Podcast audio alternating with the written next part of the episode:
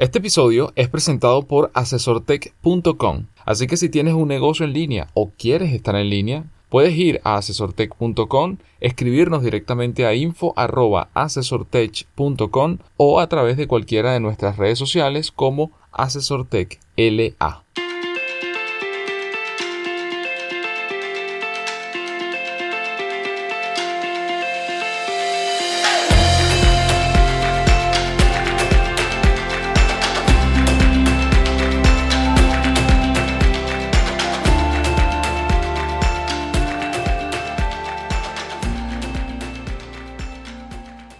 Bienvenidos al episodio número 60 del podcast Noticias Asesor Tech, donde le comentamos lo que ocurre en el mundo de la tecnología, la innovación, los negocios digitales, las nuevas formas de trabajo y en especial lo que ocurre o impacta de alguna u otra manera en América Latina. La primera noticia que le compartimos el día de hoy tiene que ver con la seguridad digital y es que estamos cada vez más cerca de la era sin contraseñas. Firefox y Chrome anuncian soporte para un nuevo estándar en inicio de sesiones. Los organismos World Wide Web Consortium o W3C y FIDO Alliance aprobaron una nueva forma de iniciar sesión sin contraseña. El nuevo método de autenticación busca alejar a los usuarios de las contraseñas y avanzar hacia métodos de inicio de sesión más seguros, como los biométricos o los que utilizan un token USB, que son hasta ahora dispositivos que se ha demostrado que son bastante seguros. El nuevo estándar se llama Web Out, es open source, es decir, es abierto y permitirá que sea mucho más fácil de implementar para servicios pequeños, es decir, no solo está dedicado o en este caso accesible para grandes empresas o grandes compañías, sino que en este caso puede ser utilizado por cualquier persona o en este caso cualquier empresa en sus procesos de desarrollo e implementación. Web Out ha estado trabajando o ha estado siendo evaluado por la W3C durante casi dos años y por eso esta semana se marcó este importante precedente que es pasar de usar contraseñas e involucrar dispositivos a estas nuevas formas de autenticar a los usuarios que podría no solamente hacer el proceso más fácil, sino también prevenir muchos ataques y ser más eficiente en cuanto a su implementación. Out es actualmente compatible con la versión de Firefox y será compatible en los próximos meses probablemente tanto con Chrome como Edge de Microsoft y bueno de Safari aún no se ha, conocido ninguna noticia por parte de Apple pero seguramente también lo soportará. Importante recordar acá cuáles son estas otras formas de autenticar a un usuario que ya están en funcionamiento incluso en los smartphones, en nuestros móviles. Eh, temas como el Touch ID, que utiliza en este caso, bueno, la huella dactilar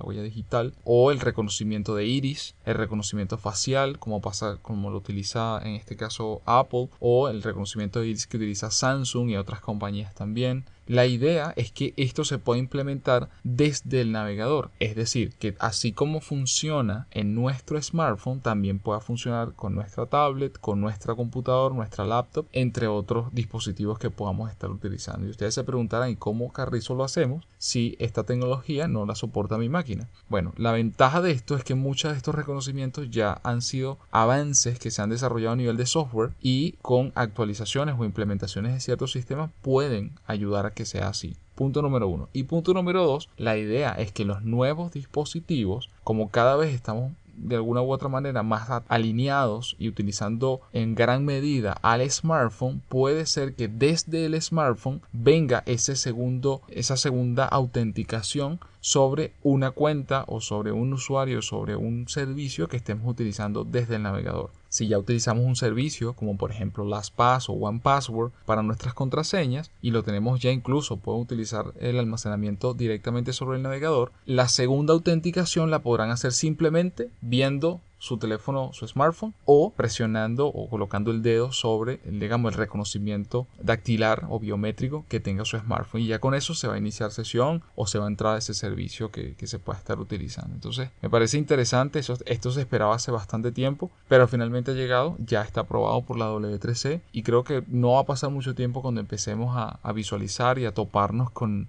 con esta tecnología o esta forma de autenticar ante cuentas de distintos servicios que podamos utilizar en Internet. Sí, ¿no? Y que sea más, digamos, más efectivo que, que hasta ahora lo que ha sido el password, que al final mucha gente, o sea, lo que nosotros hemos vivido, digamos, como personas que trabajamos en tecnología, es que muchas veces la gente tiene 30 cuentas y tienes la misma clave en las 30 cuentas. Y no, obviamente no es la idea, pero pero siempre están ese tipo de, de limitaciones que tiene el password y ventajas que se le dan a los hackers, personas que quieren violentar nuestra seguridad informática. Como siempre, yo les dejo los enlaces adjuntos en esta oportunidad específicamente para esto. Nosotros escribimos un artículo hace tiempo, lo publiqué, que es cómo cuidar tu espalda digital. Y ahí yo doy una serie de tips y claves que recomiendo a cualquier persona que pueda implementar. Una de ellas es precisamente utilizando estos gestores de contraseña, que además son gratuitos y son multiplataforma. Así que se los dejo si les interesa investigar y lo pueden leer ahí con calma y ahí están todos los enlaces hacia las distintas herramientas que, que recomiendo. Bueno, la siguiente noticia tiene que ver con, con, la, con, la, colaboración que está teniendo el gobierno de China con el estado de California en Estados Unidos para la producción de carros eléctricos en bueno, cada uno de los, en este caso en el estado de Estados Unidos y en China. Desde hace algunos años ellos han estado colaborando en esa lucha contra el cambio climático. Un claro ejemplo, bueno, es la sintonía de interés que hay entre ambos lados del Pacífico para fomentar esta, el tema de producción y venta de carros eléctricos. Gobernador de California, Jerry Brown, ha viajado a China desde 2017 para hablar con el presidente Xi Jinping sobre distintas estrategias en cuanto a esto. Obviamente, bueno, el eje principal es el tema transporte y energía y ambos, digamos, tanto el Estado como el país tienen programas que limitan este tema de emisiones contaminantes, producción de plantas eléctricas y tema de proveedores de, de gasolina. En el caso específico de California, para 2030, 5 millones de autos limpios de, emisiones limpias. En el caso de China, quieren tener 7 millones de vehículos eléctricos para 2020. China tiene algunos planes de fomento para incentivar a los consumidores en este caso. Por ejemplo, bueno, en el caso de California hay un, una deducción de 2.500 dólares para los que quieran comprar un carro eléctrico. El Estado ha invertido hasta ahora unos 500 millones de dólares en reembolsos y piensa invertir más. En el caso de los fabricantes, hemos visto que en este caso Tesla, el, la empresa de, de, Elon Musk de carros eléctricos, ya tiene su tiene sede, está presente en la ciudad de Shanghai y bueno, se le está pidiendo o se va a pedir un porcentaje de producción a, a otros fabricantes, porque obviamente Tesla es 100% carros eléctricos, pero otros fabricantes que no lo son, que dentro de su línea tengan un porcentaje mínimo de producción de carros eléctricos que eventualmente, bueno, irá aumentando. Finalmente, un reto en todo esto sería el tema de los puntos de recarga, que ya han habido avances, pero que evidentemente se necesita incrementar para que sea mucho más concreto el tema de la proliferación de los autos eléctricos. Y la tercera noticia tiene que ver con inteligencia financiera, pero en este caso la connotación es hacia lo más pequeño de la casa, es decir, la inteligencia financiera de los niños. Los niños tienen desde edades muy tempranas sus propios comportamientos con el dinero. Algunos tienden a gastar poco, llegando incluso a ser tacaños y otros a consumir demasiado sin pensar en las consecuencias. Así que reconducir actitudes y ayudarles a entender el valor del dinero son las claves para aumentar la inteligencia que se utiliza para resolver los problemas relacionados con el dinero, es decir, la inteligencia financiera. La educación financiera es esencial para que los niños que muestren una mayor predisposición al gasto puedan reconducir sus hábitos y ser financieramente inteligentes. No hay necesidad de esperar a la adolescencia para tener discusiones sobre el dinero. La inteligencia financiera puede estimularse desde edades tempranas siguiendo estos consejos. Número 1. Conceptos básicos. Explicar a los niños qué es un ingreso, un gasto o en qué consiste ahorrar es algo que se puede hacer de forma práctica para que les resulte ameno de aprender. Número 2. Orientación a tiempo. Para evitar compras impulsivas, es recomendable que los padres orienten a los hijos y les hagan plantearse si realmente lo necesitan o no. Si la respuesta es sí, entonces conviene enseñarles a fijarse en el aspecto como la relación calidad-precio, episodio comparar costes, si convendría o no esperar un tiempo de rebajas, entre otros. Número 3. La paga o el ingreso. A partir de los 6 a 8 años, los niños pueden empezar a recibir una propina para sus gastos. Aquí conviene determinar si la paga va a ser fija o variable. Hay expertos que recomiendan establecer una especie de bonus en el caso de que el menor haga, por ejemplo, alguna tarea extra o saque sobresalientes durante todo el curso. Y hago referencia en extra y todo el curso porque no se trata de que por hacer una tarea hay que pagarle. Ojo con eso. De esta forma, se refuerza la percepción sobre el valor del dinero y se incentiva al ahorro.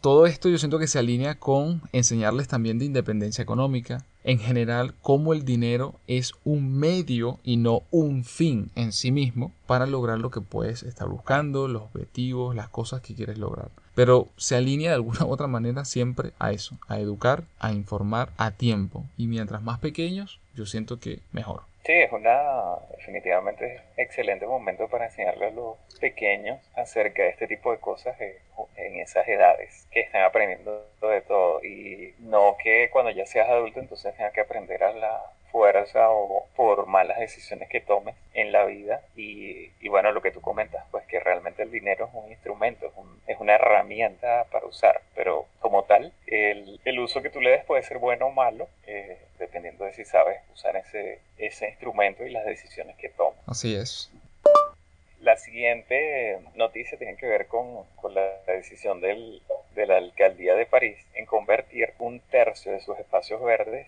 en granjas urbanas. Esto digamos que no es nuevo, ya lo hemos escuchado antes, pero viene ahora de la mano de, de la alcaldía de, de, París, liderada por Anne Hidalgo, elegida en el 2014, y que bueno, que ha declarado su intención de hacer una ciudad más verde a París. El gobierno respondió en 2016 su propuesta, lanzando un proyecto que, que tiene como objetivo cubrir tanto los techos y paredes de 100 hectáreas, alrededor de 247 acres, en vegetación para 2020. Sería un tercio de espacios verdes de la ciudad, pues, y estarían dedicados a agricultura. Hasta ahora, tanto como 74 compañías e instituciones públicas han firmado acuerdos para aliarse con, con la ciudad para desarrollar este tipo de proyectos. Lo que comenta la, la, alcalde es que París no solamente tiene como intención producir frutas y vegetales, pero también planea inventar un nuevo modelo urbano que sea de alguna manera productivo y que, bueno, que se reinvente los jardines que, bueno, que hasta ahora, digamos, se han sido ornamentales y que, bueno, que tengan una función un poco más productiva. Años atrás la gente se, se reía de su propuesta y hoy en día muchos ciudadanos están produciendo en techos y en, incluso en sótanos eh, productos de, del campo. Uh, finalmente, bueno, este proyecto, como dijimos, se lanzó en 2016. Ya hay más de 74 proyectos aprobados por, por el gobierno de París que cubren una totalidad de 15 hectáreas de espacio y esto generará más de 500 toneladas de productos.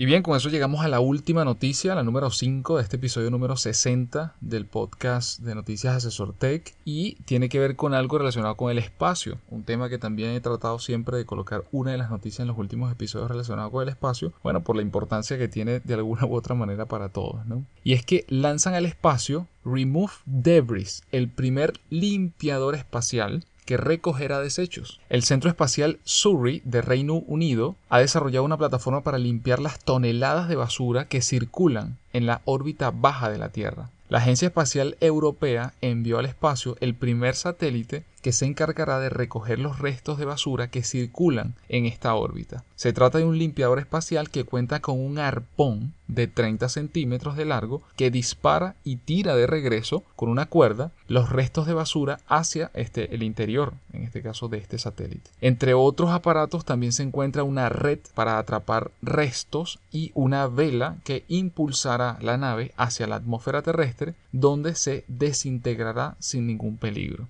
Desde la comunidad científica explicaron que hay al menos 7.000 toneladas de basura espacial que orbita nuestro planeta a velocidades de hasta 27.000 kilómetros por hora y que podría dañar a satélites, a naves e incluso tener repercusiones en la Estación Espacial Internacional. El objetivo específico del satélite experimental lanzado a bordo del cohete Falcon 9 o Falcon 9 de SpaceX será limpiar hasta 21.000 piezas de basura que actualmente están atrapadas en la órbita baja de la Tierra. Así que bueno, este satélite eh, interesante lo desarrollaron en Reino Unido. Tiene esto, al menos estos dos, dos, sistemas, entiendo que no son los únicos, pero son los que más información había. Uno es el arpón y el otro es la red, ¿no? Y bueno, la idea es que pueda atrapar todo esto y luego hay como una especie de vela gigantesca que se despliega y hace que este satélite se precipite a tierra. Pero todos sus componentes están hechos, incluyendo la basura que está en este caso recogiendo, para que al, al momento de entrar, de ingresar a la,